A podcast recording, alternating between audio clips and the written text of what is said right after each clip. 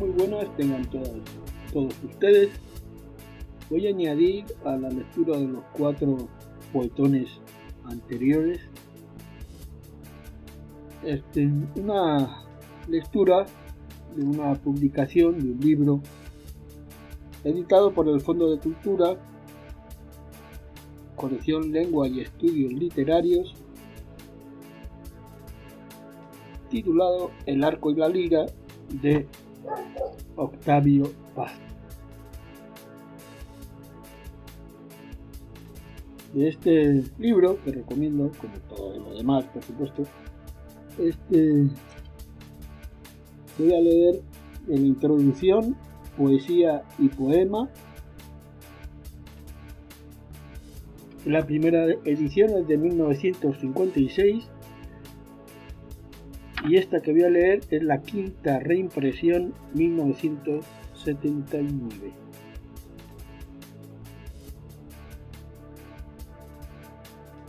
Poesía y poema.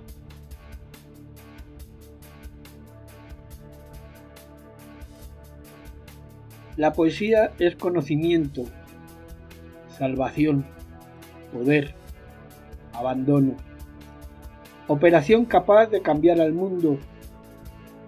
La actividad poética es revolucionaria por naturaleza. ejercicio espiritual es un método de liberación interior. La poesía revela este mundo, crea otro pan de los elegidos, alimento maldito, aísla, une, invitación al viaje, regreso a la tierra natal, inspiración, respiración, ejercicio muscular, plegaria al vacío, diálogo con la ausencia, el tedio, la angustia y la desesperación, la alimentan. Oración, letanía, epifanía, presencia, exorcismo, conjuro, magia, sublimación, compensación, condensación del inconsciente, expresión histórica de razas, naciones, clases, niega a la historia, en su seno se resuelven todos los conflictos objetivos y el hombre adquiere al fin conciencia de ser algo más que tránsito.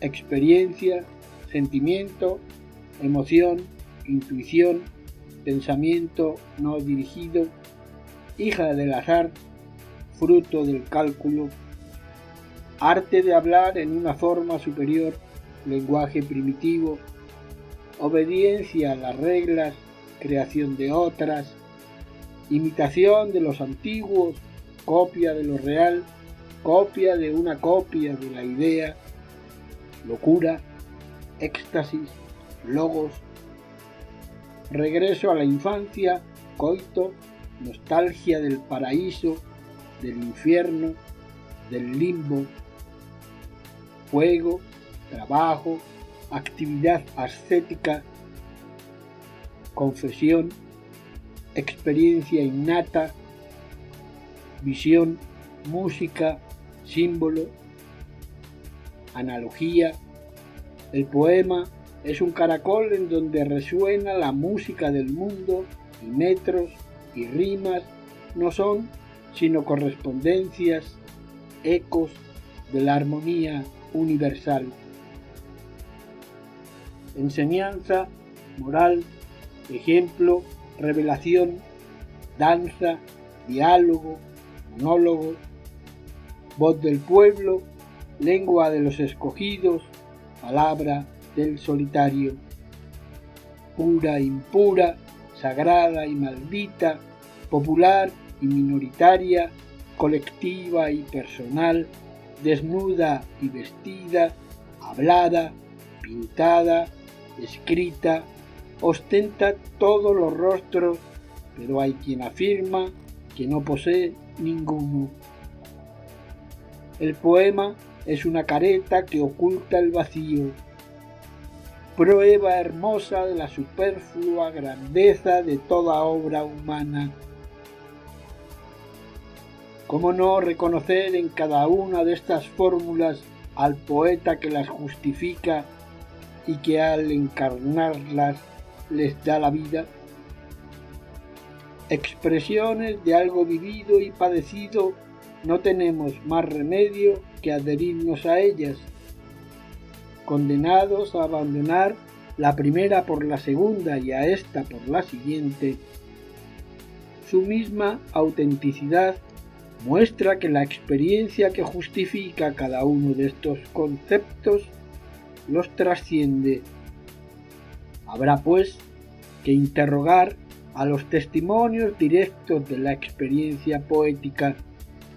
La unidad de la poesía no puede ser asida sino a través del trato desnudo con el poema.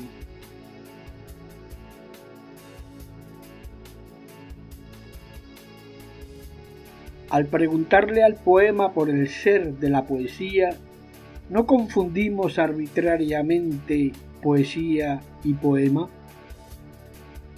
Ya Aristóteles decía que nada hay de común excepto la métrica entre Homero y Empédocles, y por esto con justicia se llama poeta al primero y fisiólogo al segundo. Y así es, no todo poema, o para ser exactos, no toda obra construida bajo las leyes del metro contiene poesía, pero esas obras métricas son verdaderos poemas o artefactos artísticos, didácticos o retóricos? Un soneto no es un poema, sino una forma literaria, excepto cuando ese mecanismo retórico, estrofas, metros y rimas, ha sido tocado por la poesía. Hay máquinas de rimar, pero no de poetizar. Por otra parte, hay poesía sin poemas, paisajes, personas y hechos suelen ser poéticos. Son poesía sin ser poemas.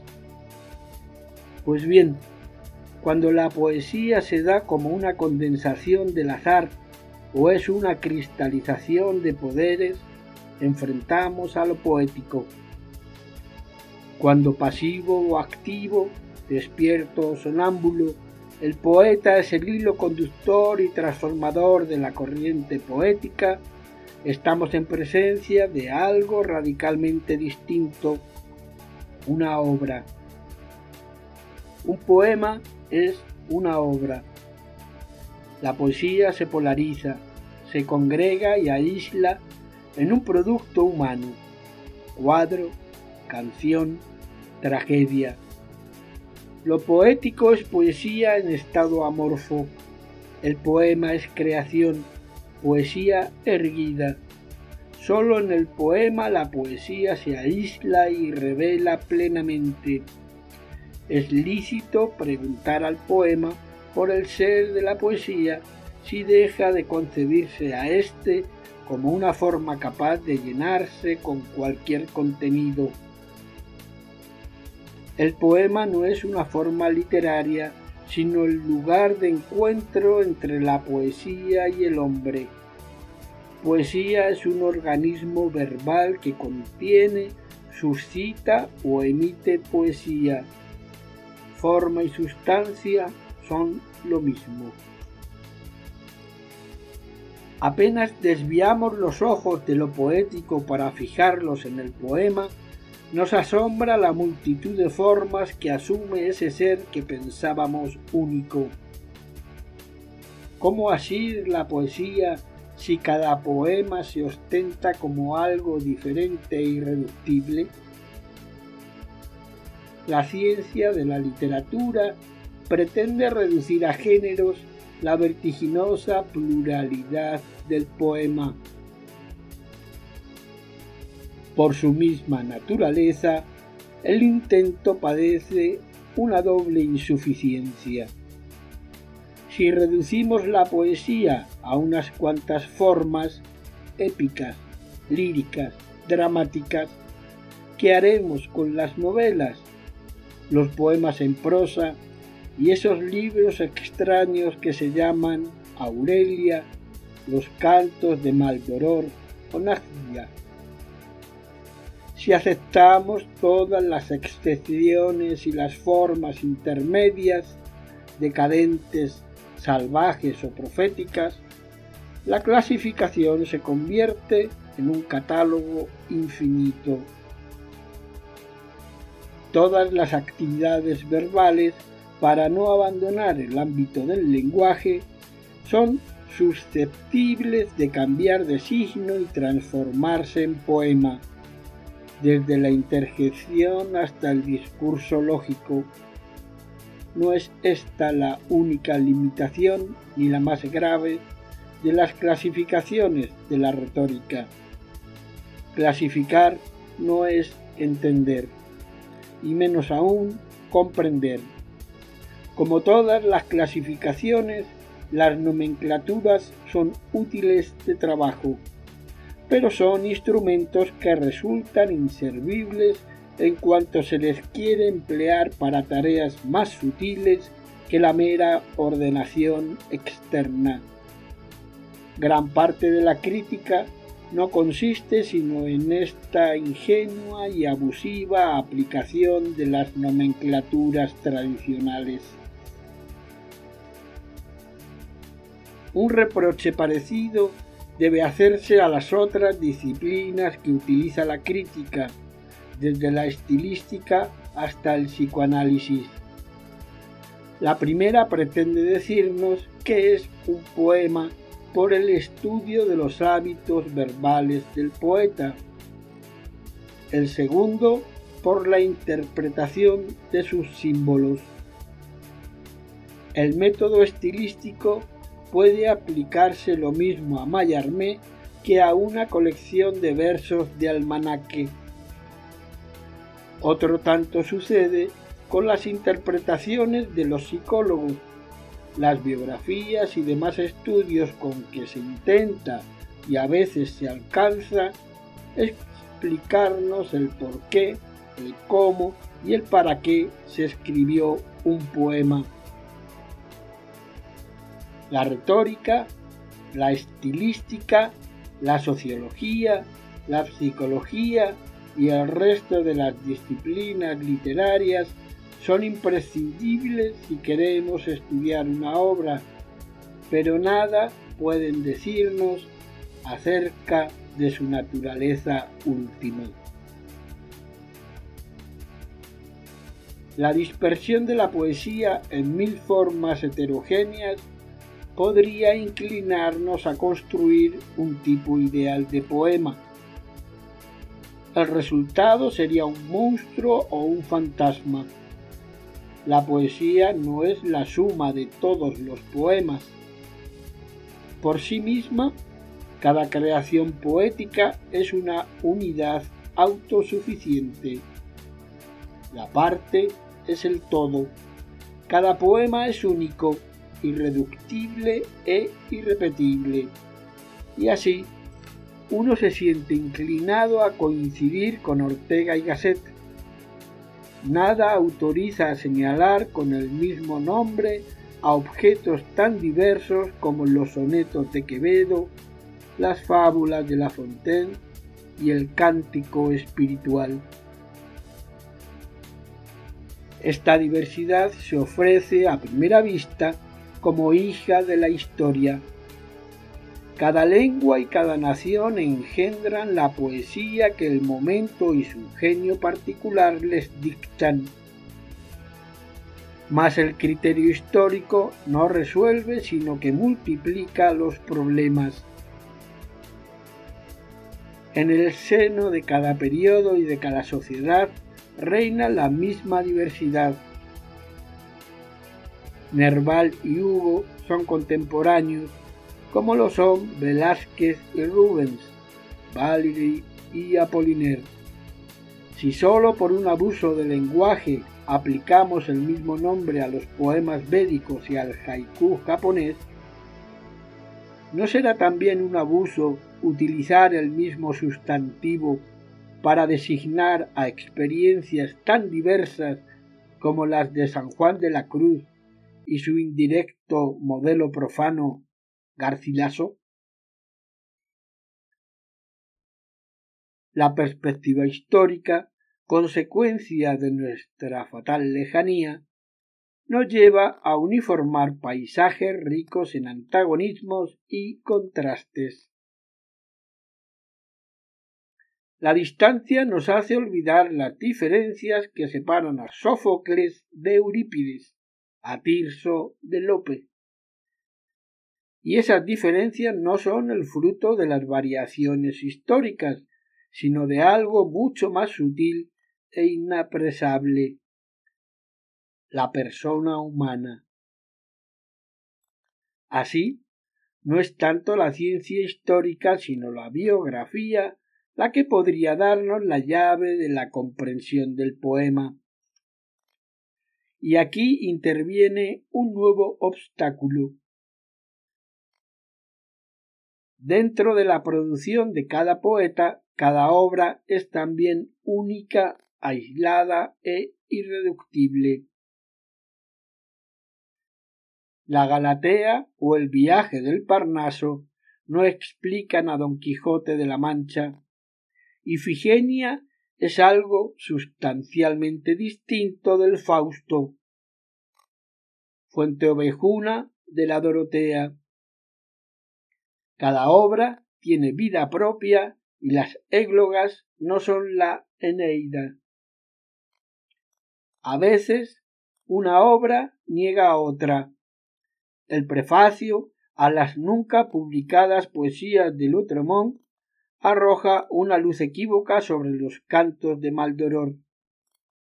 Una temporada de infierno proclama locura la alquimia del verbo de las iluminaciones. La historia y la biografía nos pueden dar la tonalidad de un periodo o de una vida, dibujarnos las fronteras de una obra y describirnos desde el exterior la configuración de un estilo. También son capaces de esclarecernos el sentido general de una tendencia y hasta desentrañarnos el porqué y el cómo de un poema. Pero no pueden decirnos qué es un poema. La única nota común a todos los poemas consiste en que son obras, productos humanos, como los cuadros de los pintores y las sillas de los carpinteros. Ahora bien, los poemas son obras de una manera muy extraña. No hay entre uno y otro esa relación de filialidad que de modo tan palpable se da en los utensilios. Técnica y creación, útil y poema son realidades distintas. La técnica es procedimiento y vale en la medida de su eficacia, es decir, en la medida en que es un procedimiento susceptible de aplicación repetida. Su valor dura hasta que surge un nuevo procedimiento. La técnica es repetición que se perfecciona o se degrada. Es herencia y cambio. El fusil reemplaza al arco. La Eneida no sustituye a la Odisea. Cada poema es un objeto único, creado por una técnica que muere en el momento mismo de la creación. La llamada técnica poética no es transmisible porque no está hecha de recetas, sino de invenciones que sólo sirven a su creador.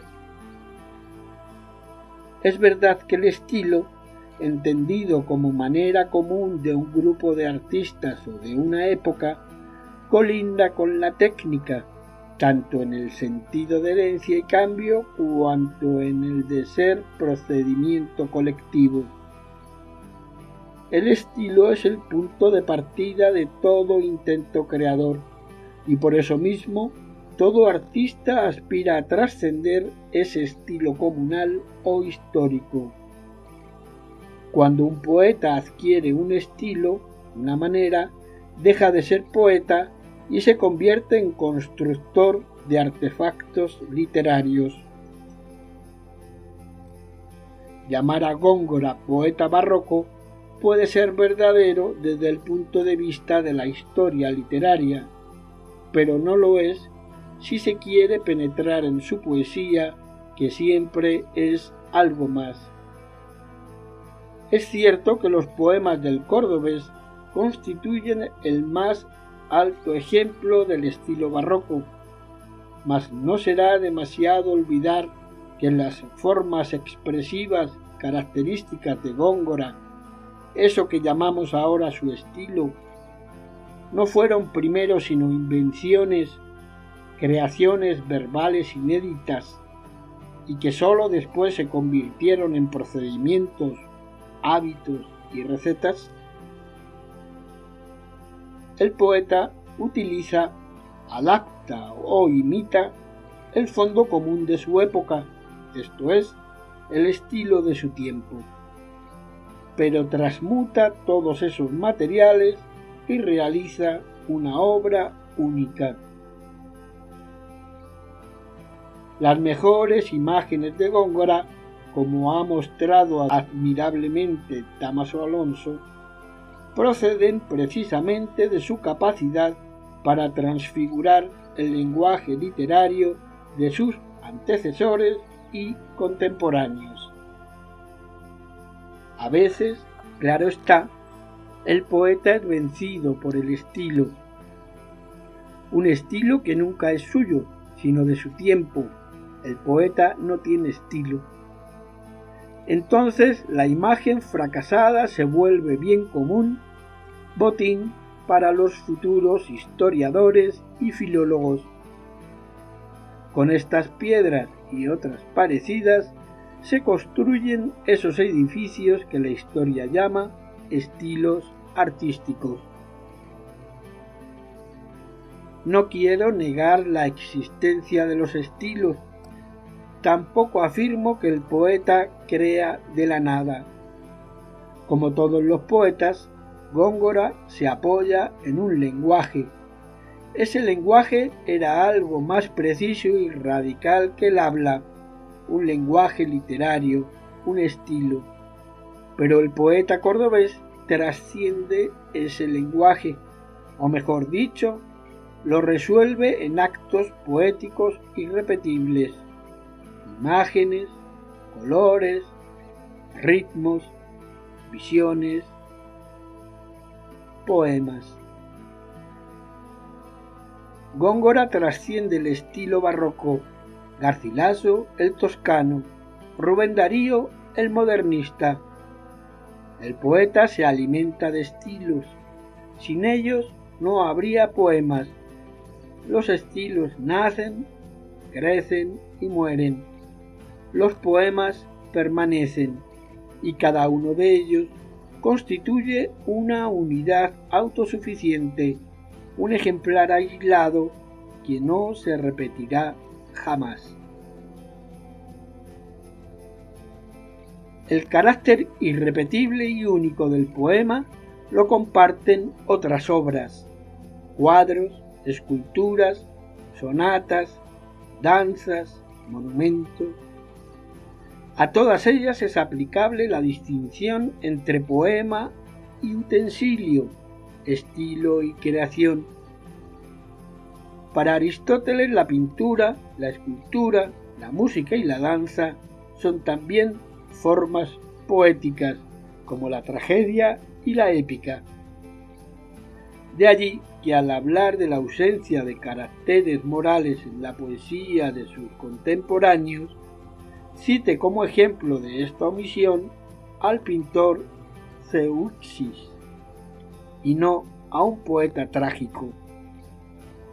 En efecto, por encima de las diferencias que separan a un cuadro de un himno, a una sinfonía de una tragedia, hay en ellos un elemento creador que los hace girar en el mismo universo.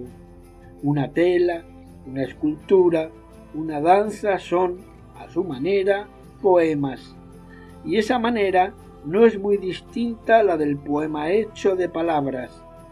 La diversidad de las artes no impide su unidad, más bien la subraya.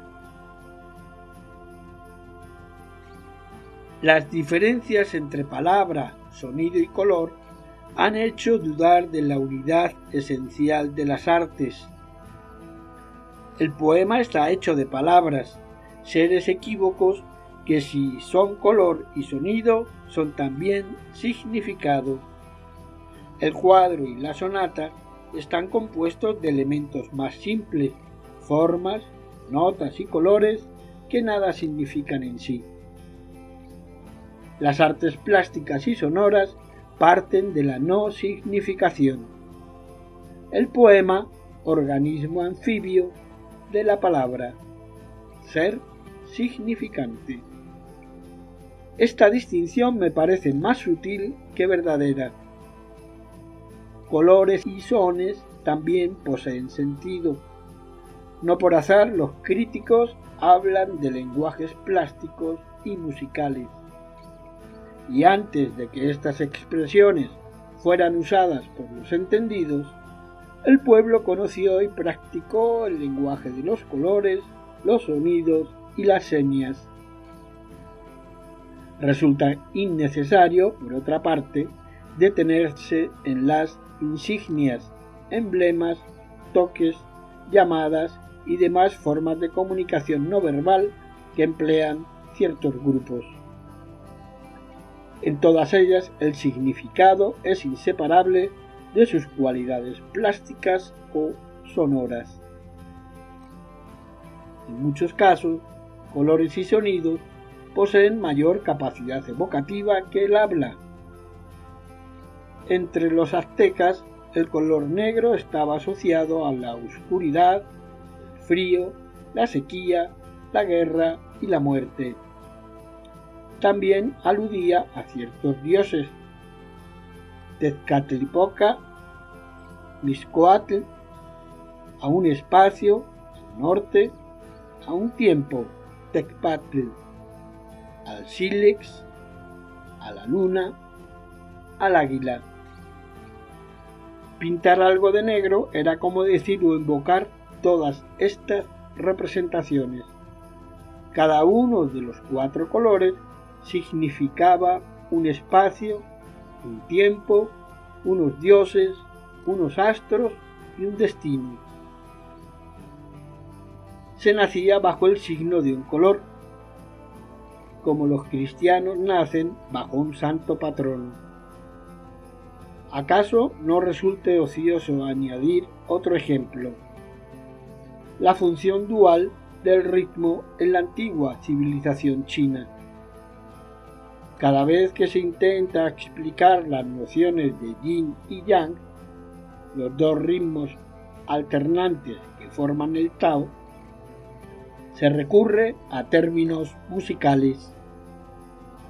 Concepción rítmica del cosmos, la pareja yin y yang es filosofía y religión, danza y música movimiento rítmico impregnado de sentido.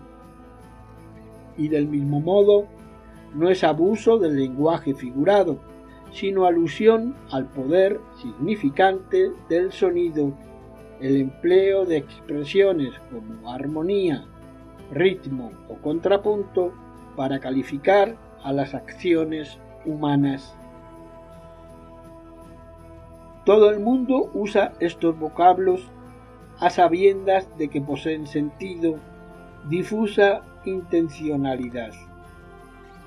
No hay colores ni sones en sí, desprovistos de significación, tocados por la mano del hombre, cambian de naturaleza y penetran en el mundo de las obras.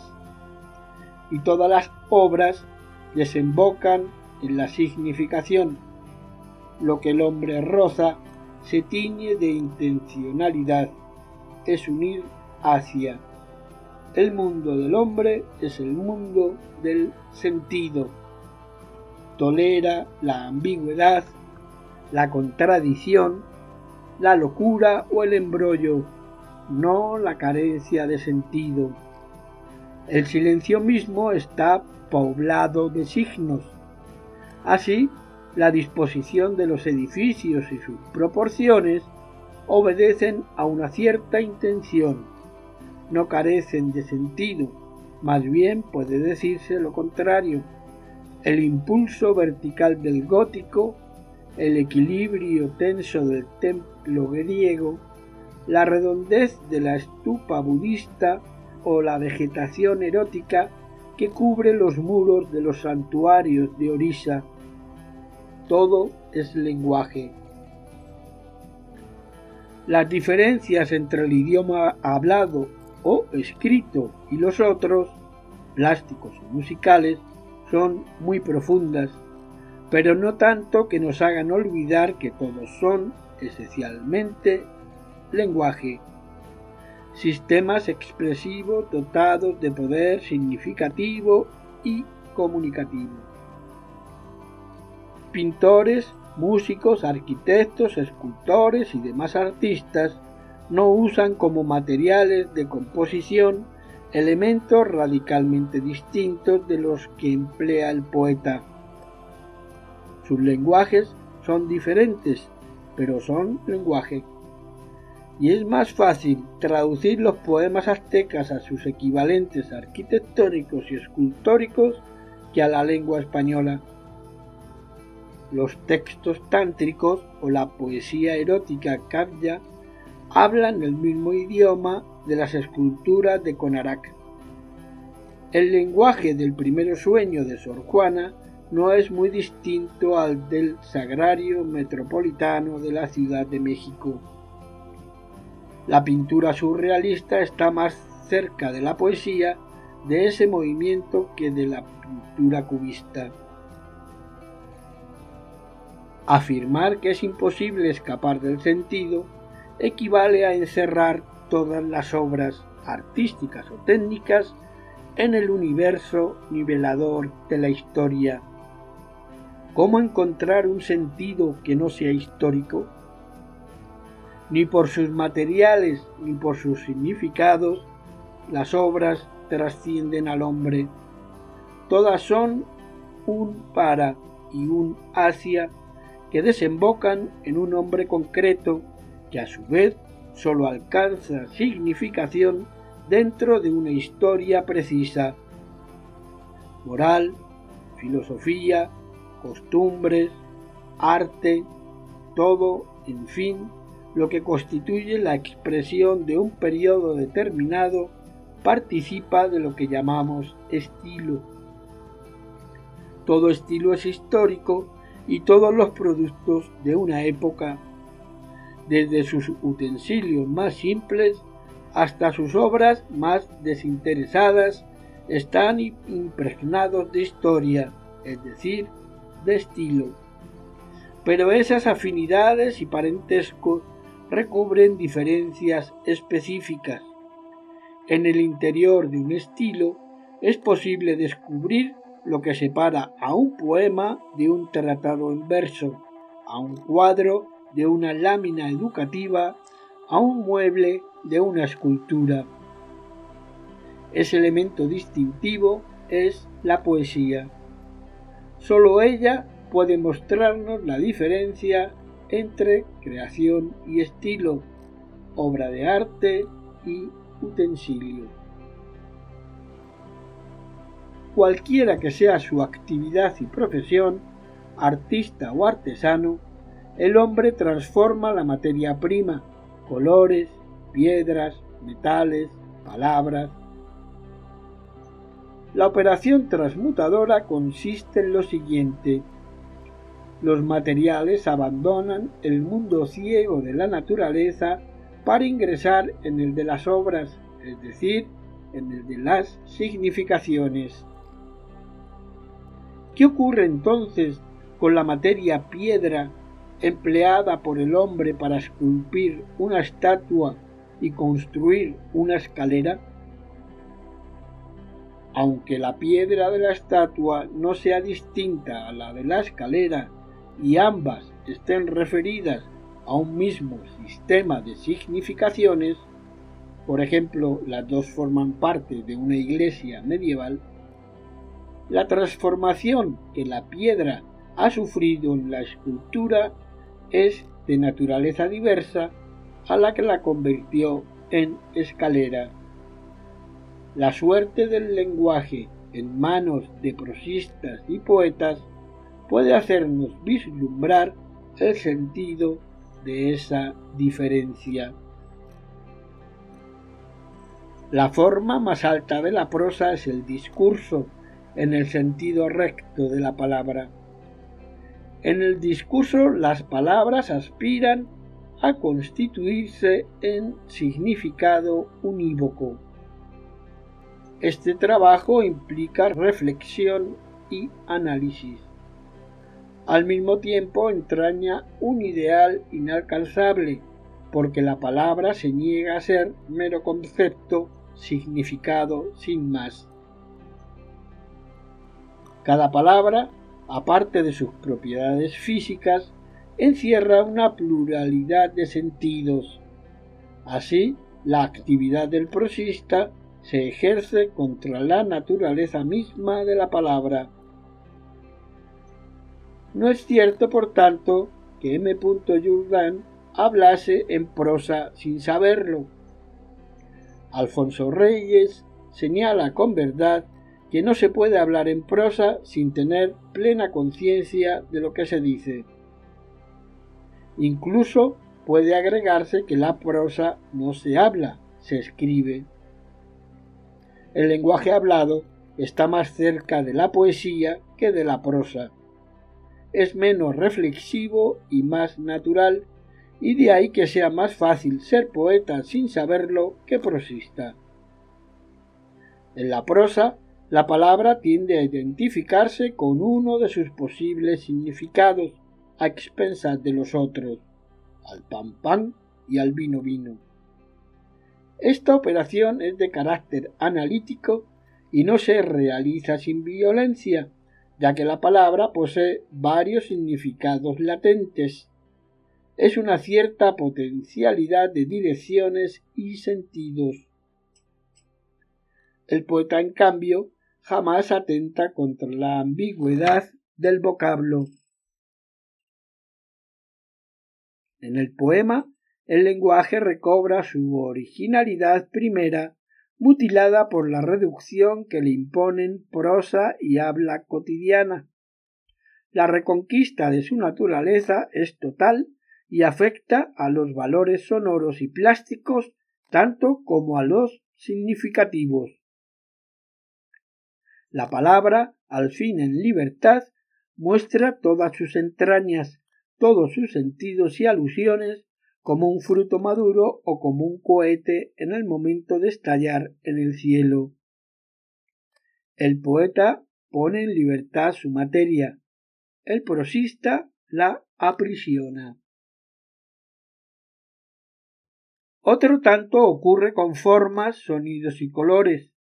La piedra triunfa en la escultura, se humilla en la escalera. El color resplandece en el cuadro, el movimiento del cuerpo en la danza. La materia, vencida o deformada en el utensilio, recobra su esplendor en la obra de arte. La operación poética es de signo contrario a la manipulación técnica. Gracias a la primera, la materia reconquista su naturaleza. El color es más color el sonido es plenamente sonido. En la creación poética no hay victoria sobre la materia o sobre los instrumentos, como quiere una vana estética de artesanos, sino un poner en libertad la materia. Palabras, sonidos, colores y demás materiales sufren una transmutación apenas ingresen en el círculo de la poesía. Sin dejar de ser instrumentos de significación y comunicación, se convierten en otra cosa. Ese cambio, al contrario de lo que ocurre en la técnica, no consiste en abandonar su naturaleza original, sino en volver a ella. Ser otra cosa quiere decir ser la misma cosa, la cosa misma, aquello que real y primitivamente son. Por otra parte, la piedra de la estatua, el rojo del cuadro, la palabra del poema, no son pura y simplemente piedra, color, palabra. Encarnan algo que los trasciende y traspasa. Sin perder sus valores primarios, su peso original, son también como puentes que nos llevan a otra orilla, puertas que se abren a otro mundo de significados indecibles por el mero lenguaje. Ser ambivalente, la palabra poética es plenamente lo que es, ritmo, color, significado, y, asimismo, es otra cosa, imagen. La poesía convierte la piedra, el color, la palabra y el sonido en imágenes. Y esta segunda nota, el ser imágenes, y el extraño poder que tienen para suscitar en el oyente o en el espectador constelaciones de imágenes, vuelve poemas todas las obras de arte. Nada prohíbe considerar poemas las obras plásticas y musicales a condición de que cumplan las dos notas señaladas. Por una parte, regresar sus materiales a lo que son materia resplandeciente u opaca, y así negarse al mundo de la utilidad. Por la otra, transformarse en imágenes y de este modo convertirse en una forma peculiar de la comunicación. Sin dejar de ser lenguaje, sentido y transmisión del sentido, el poema es algo que está más allá del lenguaje. Mas eso que está más allá del lenguaje solo puede alcanzarse a través del lenguaje. Un cuadro será poema si es algo más que lenguaje pictórico. Piero de la Francesca, Masaccio, Leonardo o Uccello no merecen ni consienten otro calificativo que el de poetas. En ellos, la preocupación por los medios expresivos de la pintura, esto es, por el lenguaje pictórico, se resuelve en obras que trascienden ese mismo lenguaje. Las investigaciones de Masaccio y Uccello fueron aprovechadas por sus herederos, pero sus obras son algo más que esos hallazgos técnicos. Son imágenes, poemas irrepetibles. Ser un gran pintor quiere decir ser un gran poeta, alguien que trasciende los límites de su lenguaje. En suma, el artista no se sirve de sus instrumentos, piedra, sonido, color o palabra, como el artesano, sino que los sirve para que recobren su naturaleza original. Servidor del lenguaje, cualquiera que sea éste, lo trasciende. Esta operación paradójica y contradictoria, que se analizará más adelante, produce la imagen. El artista es creador de imágenes, poeta y su calidad de imágenes permite llamar poemas al cántico espiritual y a los himnos védicos, al haiku y a los sonetos de Quevedo.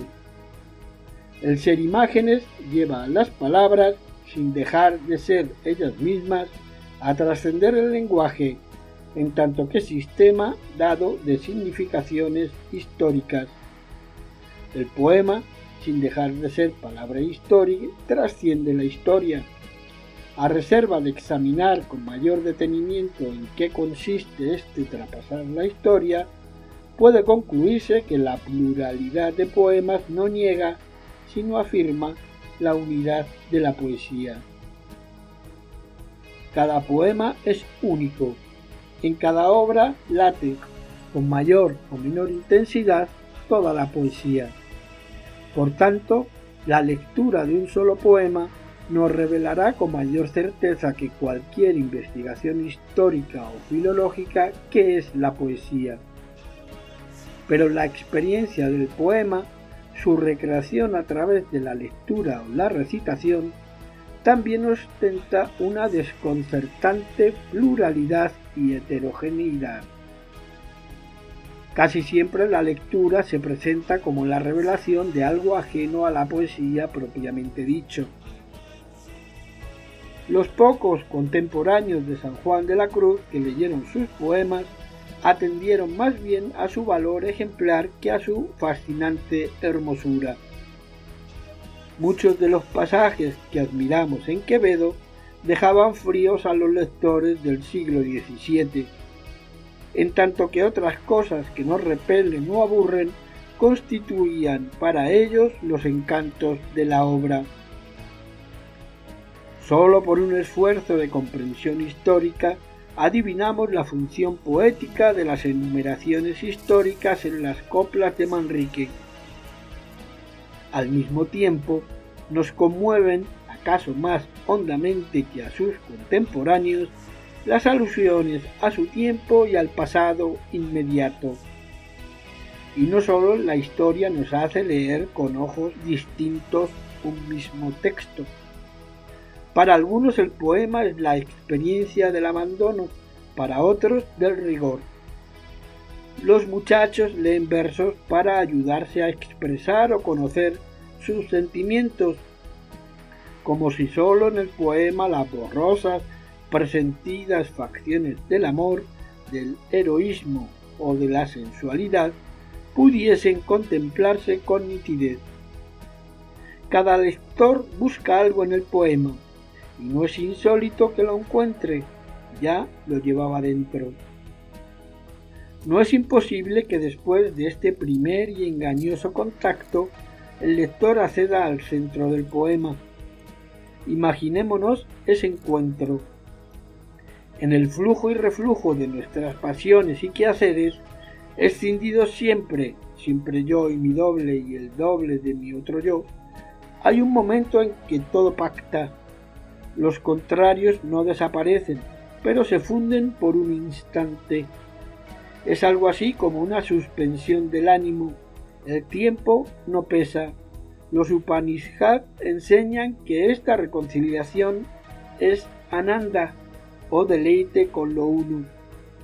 Cierto, pocos son capaces de alcanzar tal estado, pero todos, alguna vez, así haya sido por una fracción de segundo, hemos vislumbrado algo semejante. No es necesario ser un místico para rozar esta certidumbre. Todos hemos sido niños, todos hemos amado. El amor es un estado de reunión y participación abierto a los hombres. En el acto amoroso la conciencia es como la ola que, vencido el obstáculo, antes de desplomarse se yergue en una plenitud en la que todo forma y movimiento, impulso hacia arriba y fuerza de gravedad, alcanza un equilibrio sin apoyo sustentado en sí mismo. Quietud del movimiento. Y del mismo modo que a través de un cuerpo amado entrevemos una vida más plena, más vida que la vida, a través del poema vislumbramos el rayo fijo de la poesía ese instante contiene todos los instantes. Sin dejar de fluir, el tiempo se detiene colmado de sí. Objeto magnético, secreto sitio de encuentro de muchas fuerzas contrarias, gracias al poema podemos acceder a la experiencia poética. El poema es una posibilidad abierta a todos los hombres, cualquiera que sea su temperamento, su ánimo o su disposición. Ahora bien, El poema no es sino eso, posibilidad, algo que solo se anima al contacto de un lector o de un oyente. Hay una nota común a todos los poemas, sin la cual no serían nunca poesía, la participación. Cada vez que el lector revive de veras el poema, accede a un estado que podemos llamar poético. La experiencia puede adoptar esta o aquella forma, pero es siempre un ir más allá de sí, un romper los muros temporales para ser otro. Como la creación poética, la experiencia del poema se da en la historia, es historia y al mismo tiempo niega a la historia. El lector lucha y muere con Héctor, duda y mata con Arjuna, reconoce las rocas natales con Odiseo. Revive una imagen, niega la sucesión, revierte el tiempo. El poema es mediación. Por gracia suya, el tiempo original, padre de los tiempos, encarna en un instante. La sucesión se convierte en presente puro, manantial que se alimenta a sí mismo y transmuta al hombre. La lectura del poema ostenta una gran semejanza con la creación poética. El poeta crea imágenes, poemas, y el poema hace del lector imagen, poesía. Las tres partes en que se ha dividido este libro se proponen responder a estas preguntas. ¿Hay un decir poético, el poema irreductible a todo otro decir? ¿Qué dicen los poemas? ¿Cómo se comunica el decir poético? ¿Acaso no sea innecesario repetir que nada de lo que se afirme debe considerarse mera teoría o especulación, pues constituye el testimonio del encuentro con algunos poemas? Aunque se trata de una elaboración más o menos sistemática, la natural desconfianza que despierta esta clase de construcciones puede en justicia mitigarse. Si es cierto que en toda tentativa por comprender la poesía se introducen residuos ajenos a ella, filosóficos, morales u otros, también lo es que el carácter sospechoso de toda poética parece como redimido cuando se apoya en la revelación que alguna vez durante unas horas nos otorgó un poema. Y aunque hayamos olvidado aquellas palabras y hayan desaparecido hasta su sabor y significado, guardamos viva aún la sensación de unos minutos de tal modo plenos que fueron tiempo desbordado, alta marea que rompió los diques de la sucesión temporal, pues el poema es vía de acceso al tiempo puro, inmersión en las aguas originales de la existencia. La poesía no es nada sino tiempo, ritmo perpetuamente creador. Introducción de Octavio Paz a su libro El arco y la lira, editado por el Fondo de Cultura en la colección Lenguas y Estudios Literarios 1956.